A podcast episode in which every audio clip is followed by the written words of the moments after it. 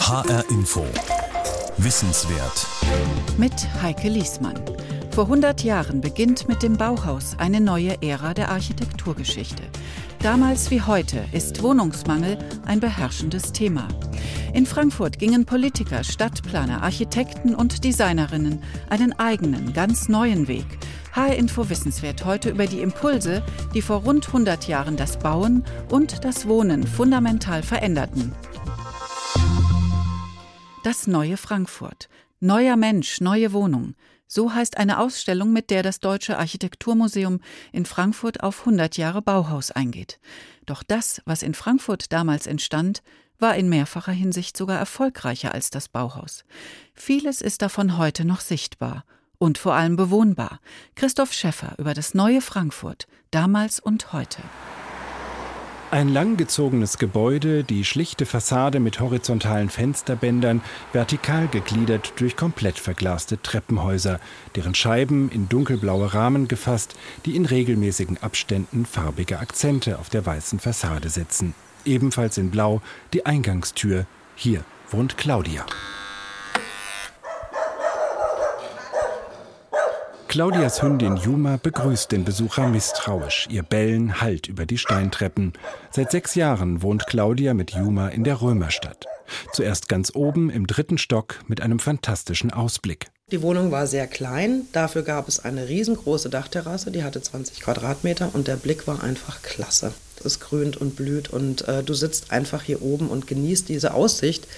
Äh, man kann den Ginnheimer Spargel sehen, man kann irgendwie den Messeturm sehen. Äh, der ganze Nidderpark liegt vor einem und das ist schon toll. Mittlerweile haben Frauchen und Hund Knieprobleme und schaffen die Treppen nicht mehr. Aufzüge gibt es nicht. Claudia konnte in eine Erdgeschosswohnung im gleichen Block umziehen. Der Blick ist trotzdem schön, weil das sind alles hier vorne Walnussbäume. Das heißt, sobald die Blätter jetzt richtig rauskommen, hat man eigentlich auch keine Nachbarn mehr.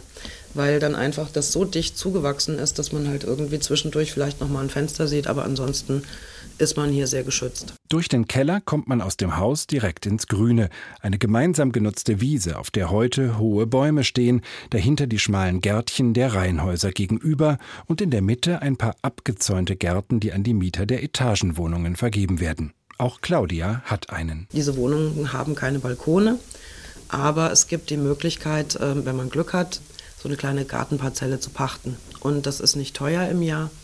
Ich bezahle jetzt für die etwa 100 Quadratmeter 60 Euro Pacht im Jahr. Hinter der nächsten Querstraße wird es noch grüner. Von halbrunden Bastionen blickt man auf die Auen der Nidda, des kleinen Flüsschens im Norden von Frankfurt. Ganz bewusst wurde die Siedlung Römerstadt hier als Gartenstadt am Flussufer angelegt.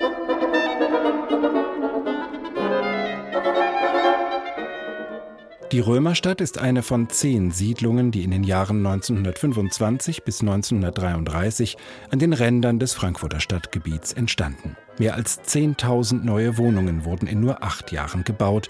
Es war die Zeit des liberalen Oberbürgermeisters Ludwig Landmann, der mit seiner Stadt Frankfurt am Main Großes vorhatte, sagt die Kunsthistorikerin Dorothea Deschermeier. Landmann hatte dezidierte Ideen, hat er auch diese Ideen umgesetzt. Er wollte ein Groß-Frankfurt schaffen, das sich im Zentrum Deutschlands etablieren konnte, Verbindungen eben nach Norden und Süden hatte. Er hat eben die Autobahn initiiert. Er hat den Anschluss gegeben für den Flughafen, für den heutigen, der heute die Stadt immer noch charakterisiert. Er hat das große Messezentrum Frankfurts geschaffen. Er hat das ökonomische, wirtschaftliche Leben Frankfurts angeregt, aber auch das kulturelle. Er hat das Sommerfestival der Musik und andere Dinge ins Leben gerufen, die ein Hochleben der Kultur auch verwirklicht hat. Die Stadt Frankfurt wuchs, die Wohnungsnot war groß, vor allem die Ärmeren lebten in der Innenstadt oft unter beengten und unhygienischen Verhältnissen. Das sollte sich ändern mit einem groß angelegten Siedlungsbauprogramm, dessen Leitung der von Oberbürgermeister Ludwig Landmann berufene Stadtbaurat Ernst May übernahm. Der 1886 in Frankfurt geborene Architekt Ernst May erinnerte sich später so an diese Zeit. Ich habe an der Peripherie der Stadt große neue Siedlungen geschaffen und auch schon damals größten Wert darauf gelegt, die Verbindung zwischen Wohnen und Landschaft herzustellen. Es genügt nicht, gute Grundrisse zu schaffen, sondern die Grundrisse müssen auch in ein Wohn gutes Wohnklima eingelagert sein. Und unter Wohnklima versteht man eben eine Umgebung der Wohnungen, die den Menschen das Leben an der betreffenden Stelle sympathisch, menschlich erscheinen lässt.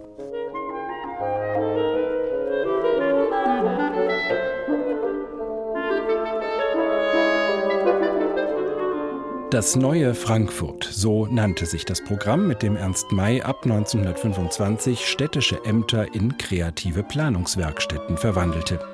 Nicht nur Häuser und Siedlungen wurden hier entworfen, sondern auch Möbel, Textilien und Tapeten, sogar ein Logo, das das Frankfurter Wappentier, den Adler, in ein unsymmetrisch modernes Wesen verwandelte. Eine eigene Zeitschrift verbreitete die Ideen des neuen Frankfurt weit über die Grenzen der Stadt hinaus. Ästhetisch folgte man dem modernen Geist der neuen Zeit. Häuser mit Flachdächern und ohne Ornamente, Möbel schlicht und funktional, nur auf den ersten Blick mag das als eine Spielart des Bauhauses erscheinen. Der Architekturhistoriker Wolfgang Vogt betont die Eigenständigkeit des neuen Frankfurt. Also wenn man sich das, was jetzt so dieses Jahr über das Bauhaus so geredet wird, anhört, dann liegt die Vorstellung nahe, dass das Bauhaus eine Sonne gewesen ist, die in puncto Moderne auf alles gestrahlt hat. Natürlich hat es enorme Wirkung gehabt, aber wenn das so war, dann war das Frankfurt der damaligen Zeit kein Planet des Bauhauses, sondern ein eigener Stern mit eigener Energie und dieser Stern hat selbst gestrahlt und punktuell wohl auch stärker gestrahlt als das Bauhaus damals. Und so widmet das Deutsche Architekturmuseum in Frankfurt als Beitrag zum Bauhausjahr dem Paralleluniversum des neuen Frankfurt eine Ausstellung, kuratiert von Wolfgang Vogt und Dorothea Deschermeier. Neuer Mensch, neue Wohnung, so heißt sie. Denn Ernst May und seinen Mitarbeitern sei es damals um nichts Geringeres gegangen, als mit den Mitteln von Architektur und Stadtplanung tatsächlich einen neuen Menschen zu schaffen. Ein verwegener Anspruch, der sich unter anderem aus der Philosophie von Friedrich Nietzsche herleitete, sagt Kurator Wolfgang Vogt. Nietzsche war Kult unter den Gebildeten vor dem Ersten Weltkrieg. Alle haben den gelesen und wie wir festgestellt haben, besonders die Architekten. Die waren tief beeindruckt von dieser Idee äh, neuer Mensch, aber auch neuer Stil. Das ist aber eine Elitevorstellung. Der neue Mensch bis 1914 äh, das ist ein Beamter, das ist ein Offizier, das ist ein Industrieller, der Geschmack hat, der sich ein neues, modernes Haus bauen lässt, der auf seinen Körper achtet und sich modern einrichtet und der durch sein Beispiel auf die anderen abfärbt. Es ist das Verdienst des neuen Frankfurt, das zu demokratisieren. Also nach Ludwig Landmann und Ernst May sollte jetzt jeder die Chance haben, sich zum neuen Menschen emporzuheben. Und das Mittel dabei, das war die Siedlung, das war die neue Wohnung, das war das neue Leben in Licht, Luft, Sonne und eben nicht in einer unhygienischen, engen, dunklen Wohnung in der viel zu dichten alten Stadt. Trotz des demokratischen Anspruchs, oft waren es Angestellte und Beamte der Mittelschicht, die hier einzogen und eben nicht die Arbeiterfamilien, an die man beim Bau eigentlich gedacht hatte. Auch in technischer Hinsicht sollte das neue Frankfurt so modern wie möglich sein. Schon die erste der Siedlungen in Niederrad, im Volksmund Zickzackhausen genannt, wegen der hin und her springenden Fassaden, sollte das demonstrieren, sagt Kuratorin Dorothea Deschermeier. Die Siedlung Zickzackhausen ist als Beispielsiedlung mit einer Zentralradiostation ausgestattet worden. Das heißt, die hat das Radio empfangen und es wurde dann über Kabel in die einzelnen Wohnungen transportiert. Dort konnten die Leute einen Stecker einstecken und konnten dann über Kopfhörer üblicherweise Radio hören, weil ein Radiogerät, ein eigenes mit eigenem Empfang wäre viel zu teuer gewesen damals. Und diese Bereitstellung eigentlich eines Anschlusses an ein öffentliches Wissen und einen Zugang zu Wissen könnte man vielleicht heute in gewisser Weise auch mit der Bereitstellung eines Internets für die Sozialwohnungen vergleichen. Hinzu kam eine zentrale Wäscherei im Gemeinschaftsgebäude, auf das alle Häuser von Zickzackhausen ausgerichtet sind. In den Wohnungen der Mai-Siedlungen wurde die Hausarbeit in einen eigenen kleinen Küchenraum verlegt, für den die Architektin Margarete Schütte-Lihotzky platzsparende Einbaumöbel entworfen hatte. Diese Frankfurter Küche wurde zum Prototyp der Einbauküche. Auch beim Bau revolutionierten Ernst May und seine Architekten die Technik. Denn wo in kurzer Zeit viele bezahlbare Wohnungen geschaffen werden sollten, da musste das Bauen in Serie gehen.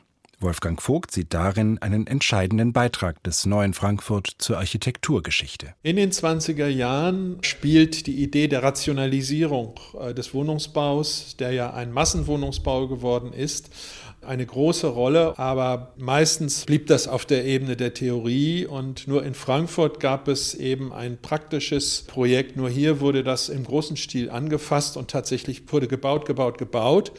Äh, mit dem System der Frankfurter Platte, wo man eben aus wenigen Elementen ein ganzes Haus zusammenbauen konnte. Elemente, für die man eine eigene Fabrik eingerichtet hat und die dann an die Baustelle gefahren wurden und ein Kran hat die dann an die richtige Stelle gehoben.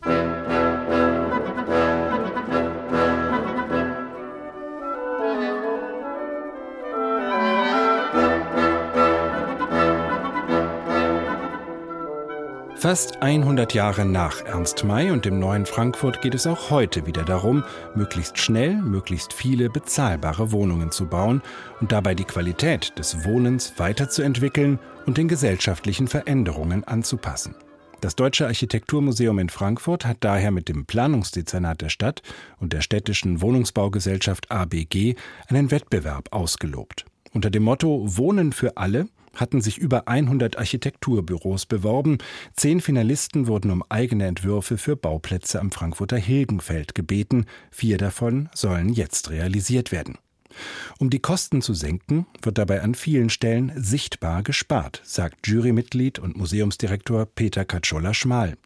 Etwa bei dem halbtransparenten Gebäude der Pariser Architekten Lacaton und Vassal. Das Material ist gröber, robuster und damit langlebiger, aber nicht sonderlich elegant. Sichtbetonoberflächen, sehr kräftige Geländer, Wintergärten aus Polycarbonat oder Einscheibenglas, Drahtglas, also fast industrielle Werkstoffe, aber ein Maximum an Raum. Das ist deren Theorie. Viel Raum, wenig Komfort. Andere Möglichkeiten, Baukosten zu sparen, sind offene Treppenhäuser und Laubengänge oder der Verzicht auf Keller und Tiefgaragen. Dazu müssten aber Bauvorschriften geändert werden, fordert Peter Katschola-Schmal. Wenn man weniger Parkplätze verlangt, braucht man vielleicht keine Untergeschosse oder man baut Quartiersgaragen oder man ständert Gebäude hoch, sodass das Erdgeschoss fast frei ist, um dann dort einige Fahrzeuge unterzubringen, aber in fünf Jahren vielleicht keine Autos mehr, sondern was anderes.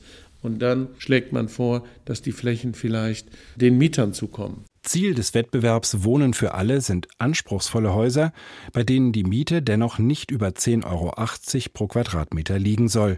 Geförderte Wohnungen sollen hier ab 5,50 Euro zu haben sein. Dabei kann man durchaus von Ernst May und dem neuen Frankfurt lernen, meint Peter Katschola-Schmal, der Direktor des Deutschen Architekturmuseums. Etwa bei der Industrialisierung des seriellen Bauens, bei der Planung von kleineren Wohnungen oder bei der Integration von Gärten in die Stadtlandschaft. Was sich aber grundlegend geändert hat, sind die explodierenden Bodenpreise. Die öffentliche Hand hat kaum noch eigene Flächen zur Verfügung, auf denen sie bauen kann. Daher muss aus Sicht von Peter Katschola-Schmal Schluss sein mit den locker bebauten Siedlungen und ihrem großen Flächenverbrauch. Modell für neue Wohnviertel müssten eher die städtischen Gründerzeitquartiere sein, wie etwa das Frankfurter Nordend. Müssen neue Siedlungen nicht eigentlich aussehen, zum Beispiel wie das Nordend, von der Dichte her und der Höhe, und dann in 20 Jahren als ein selbstverständliches Stück Stadt wahrgenommen zu werden? Müssten solche Gebiete nicht fünf, sechs, sieben Geschosse haben, Läden haben, ein Zentrum haben, eine Kirche haben, Schulen, Kita und so weiter, wie ein komplett autonomer Stadtteil und nicht wie ein Wohnviertel von Reihenhäusern und äh, Doppelhaushälften, weil das ist eine so geringe Dichte, dass sie viel zu viel Land und Boden verbrauchen. Also man muss neues Stück Stadt schaffen und dann wird das nachhaltig und kann bezahlbares Wohnen ermöglichen. Anders als zu Zeiten von Ludwig Landmann und Ernst May ist es heute viel schwieriger geworden, die dringend nötigen Wohnungsbauprojekte politisch durchzusetzen. Denn überall rege sich Widerstand, beklagt Peter Katschola-Schmal. Das Gemeinwohl bleibe auf der Strecke. Damals hat die Stadt das gesamte Programm angeschoben, hat sich erstaunliche, tatkräftige, sehr kompetente Menschen aus ganz Deutschland eingesammelt und wahrscheinlich auch nicht schlecht entlohnt. Aber die Initiative ging von der Stadt aus mit einer enormen Machtfülle. Heute würden wir der Stadtverwaltung diese Machtfülle nicht geben. Deswegen sind unsere fünfjährigen Zeiten, die zwischen zwei Kommunalwahlen sind, wahrscheinlich im Moment zu wenig, um relevante Programme auch noch umzusetzen. Unsere Art der Demokratie erschwert natürlich das kommunale Handeln, weswegen wir auch nicht so schnell Ergebnisse sehen können. In der von Ernst May geplanten Römerstadt und den anderen Siedlungen des neuen Frankfurt erfreut man sich bis heute an bezahlbaren Mieten und einem immer noch attraktiven Wohnumfeld. Auch wenn wie bei Claudia in der Römerstadt die fast 100 Jahre alten Häuser ihre Tücken haben. Die Dächer sind nicht so toll isoliert. Die Häuser haben jetzt nicht so eine Altbausubstanz, dass die wirklich dicke Steine hätten, sondern man hört hier wirklich alles. Also das ist schon relativ hellhörig. Und oben auf dem Dach war es einfach so, die Sonne bretzelt da den ganzen Tag drauf das hat sich im letzten Sommer nicht so gut angefühlt. Da kann es schon zu Konflikten kommen, wenn die Wohnungsbaugesellschaft mit Rücksicht auf den Denkmalschutz auch noch das Anbringen von Jalousien verbietet. Claudia jedenfalls hat in sechs Jahren das Leben im Baudenkmal Römerstadt sehr zu schätzen gelernt. Ja, auf jeden Fall, weil ich schon, also erst im Nachgang so mitbekommen habe, wo ich hier eigentlich wohne. Es hat einen eigenen Charme, den muss man erst so sich ein bisschen erarbeiten. Also ich finde nicht, dass man ihn vom ersten Augenblick erkennt weil ich bin öfter früher auch schon hier dran vorbeigefahren und fand diese Häuserfront jetzt nicht besonders einladend. Da wusste ich aber noch nicht, wie es dahinter aussieht. Und das ist das, was ich eigentlich auch so schön finde. Das neue Frankfurt. Christoph Schäffer mit einem Blick auf den Wohnungsbau vor 100 Jahren und heute. HR Info. Wissenswert. Wenn über Architektur geredet wird, dann fallen große Namen. Walter Gropius, Mies van der Rohe, Ernst May. Wir verbinden fast nur Namen von Männern mit dem Bauhaus oder dem neuen Frankfurt. Dabei war der Aufbruch vor gut 100 Jahren auch ein Aufbruch für Frauen. Margarete Schütte-Lihotzky, die die Frankfurter Küche entwarf. Marianne Brandt. Aber wer kennt diese Namen? Rachel Gertschikow hat sich auf Spurensuche begeben und eine bedeutende Designerin, Lilly Reich, ausgegraben, die ebenfalls in Frankfurt und am Bauhaus wirkte. Wenn Sie die großen Namen nehmen, dann sind es natürlich auch Leute, die so eine Art Starkult um sich herum aufbauen konnten. Das muss man sagen. Und das war den Damen am Bauhaus nicht vergönnt, wenn man so will. Oder sie waren dann doch mehr eingeordnet als Partner dieser großen Namen. Das stimmt schon. Sagt Professor Alfred Jacobi, Architekt und Gründungsdirektor des Dessau Institute of Architecture als Partnerin oder als die Frau an seiner Seite. Eine solche Zuschreibung erfährt auch Lilly Reich, insbesondere am Bauhaus. Hier leitet sie 1932 die Weberei und die Ausbauabteilung. Einen Namen macht sich die Ausstellungsgestalterin und Innenarchitektin Lilly Reich aber vor allem durch eigene Arbeiten. Und das schon bevor sie mit dem Architekten Ludwig Mies van der Rohe zusammenarbeitet. Grit Weber, stellvertretende Direktorin und Kuratorin des Museums Angewandte Kunst in Frankfurt. Ich glaube, den Startschuss für ihre wirklich berufliche Karriere, die so erfolgreich war und auch durchaus zu ihrer Zeit also sehr, sehr wohlwollend betrachtet wurde, legte sie in Frankfurt. Nach einigen Jahren als Modedesignerin und Innenraumgestalterin verschlägt es Lilly Reich im Jahr 1924 von ihrer Heimatstadt Berlin nach Frankfurt am Main. Wie schon in Berlin eröffnete Lilly Reich auch in der Frankfurter Altstadt ein Atelier für hochwertig handgefertigte Mode und Schaufensterdekoration. Es ist ihr zweites berufliches Standbein. Lilly Reichs Leidenschaft liegt jedoch woanders. Mein wahres Herz, oder sagen wir eines meiner Herzen, schlägt für Ausstellungsarchitektur. Weben, Sticken oder das Arbeiten mit Textilien. Für Frauen um 1900 war es üblich, ein Kunsthandwerk zu erlernen, galt es doch als weibliche Tätigkeit. Auch Lilly Reich beginnt ihre Karriere als Kurbelstickerin. Und es ist für Frauen ihrer Generation der erste Schritt, um überhaupt in einen Beruf hineinzugelangen, sagt Grit Weber vom Museum Angewandte Kunst in Frankfurt. Wir haben ja bis heute eigentlich das Problem, dass das Kunsthandwerkliche eher als die kleine Schwester der großen Architektur dasteht, die einfach, naja, das Vorhandene, das äh, architektonisch Geschaffene dann nur noch angenehm zu gestalten hat. Über das Kunsthandwerkliche hat es Lilly Reich geschafft, in den Bereich der Gestaltung vorzudringen – und auch die Stadt Frankfurt war Mitte der 20er Jahre im Aufbruch, ein Zentrum der Moderne. Dabei spielen der Deutsche Werkbund und die Messe Frankfurt eine große Rolle. Der Werkbund hatte ein Ausstellungshaus auf der Messe Frankfurt. Und die Messe Frankfurt war damals eine ganz, ganz wichtige Messe, weil sie Produkte mit Qualität ausgewählt hat. Und alles, was auf der Messe Frankfurt gezeigt wurde, hatte, was industrielle Produktion anbelangt, also einen absoluten Qualitätsstatus. Das war gute Ware. Die war modern gestaltet. Gute Ware und moderne Gestaltung. Deutsche Produkte sollen auf dem Weltmarkt erfolgreich werden. Das ist das Ziel des Deutschen Werkbundes. Um Kunst, Industrie und Handwerk zusammenzudenken, wurde der Werkbund 1907 gegründet. Und hier zeigt sich die Bedeutung von Lilly Reich. Bereits 1920 ist sie als erste Frau in den Vorstand des Werkbundes gewählt worden. Das zeigt einfach, dass sie in diesem gestaltungspolitischen Metier also wirklich anerkannt war und da sicherlich einiges bewegen konnte. Lilly Reich hat tatsächlich einiges bewegt. Zweimal im Jahr gestaltete sie die Ausstellungen des Frankfurter Messeamts. Ihre erfolgreichste Schau von 1926 hieß Von der Faser zum Gewebe. Dabei ging es Lilly Reich nicht nur um die reine Präsentation von Stoff, Kissen oder Teppichprodukten.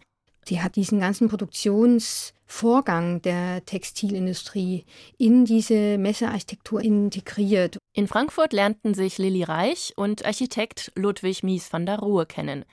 Die Werkbund-Ausstellung Die Wohnung 1927 in Stuttgart-Weißenhof organisierten die beiden zusammen. Mies van der Rohe entwarf einen Wohnblock und Lilly Reich die Inneneinrichtungen.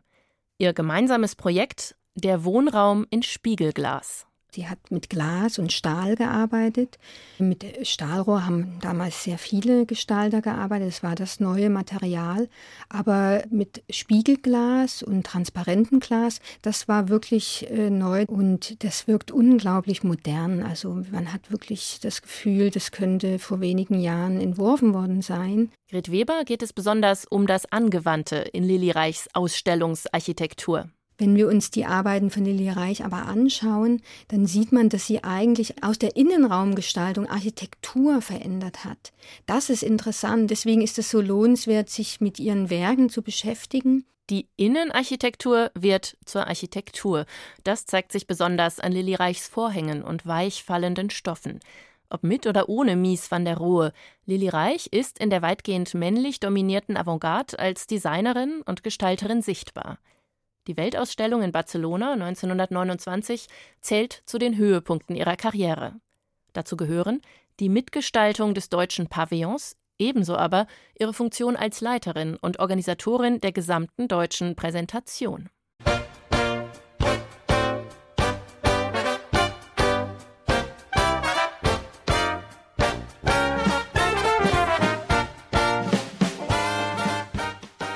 Reich kam ans Bauhaus, da war sie eine gestandene Gestalterin.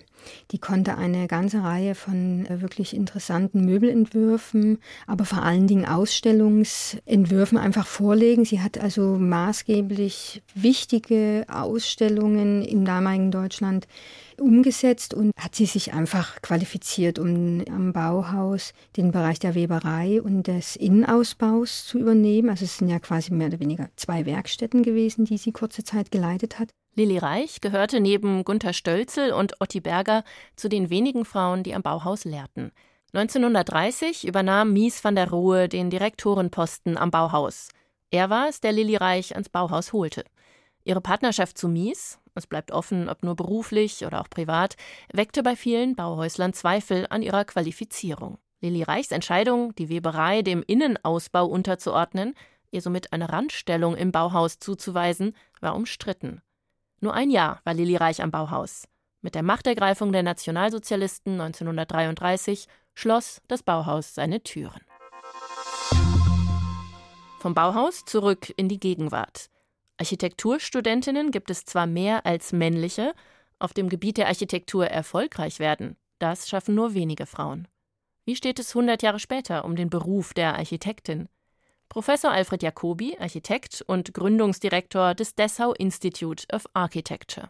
Namen wie Alison Smithson, Zaha Hadid, Denise Scott Brown oder hier in Deutschland Julia Bolles vom Büro Bolles Wilson, Jorun Ragnarsdottir vom Büro Lederer Ragnarsdottir Öy, das sind doch bekannte Namen, die direkt zu ihren männlichen Counterparts auch ebenbürtig sind. Das alles müsste doch den heutigen Studentinnen Mut machen, sich auf ihren eigenen Weg zu begeben. Es gibt sie also doch, die berühmten Architektinnen oder auch Vorbilder wie Lili Reich. Wir müssen sie nur wiederentdecken. Also sie war eine der wichtigsten Gestalterinnen dieser Zeit. Dass wir immer gerne auf die lauten und in dem Falle eher männlichen Kollegen schauen, ist teilweise unsere eigene Schuld. Frauen in der Architektur, früher und heute. Ein Beitrag von Rachel Gertschikow. Zwei Ausstellungen in Frankfurt zum Thema empfehle ich Ihnen sehr. Moderne am Main 1919 bis 1933, deren Kuratorin Grit Weber Sie eben hören konnten, noch bis zum 14. April. Und Neuer Mensch, neue Wohnung im Frankfurter Architekturmuseum bis 18. August. Die Sendung gibt's als Podcast auf hinforadio.de und in der ARD Audiothek. Mein Name ist Heike Liesmann.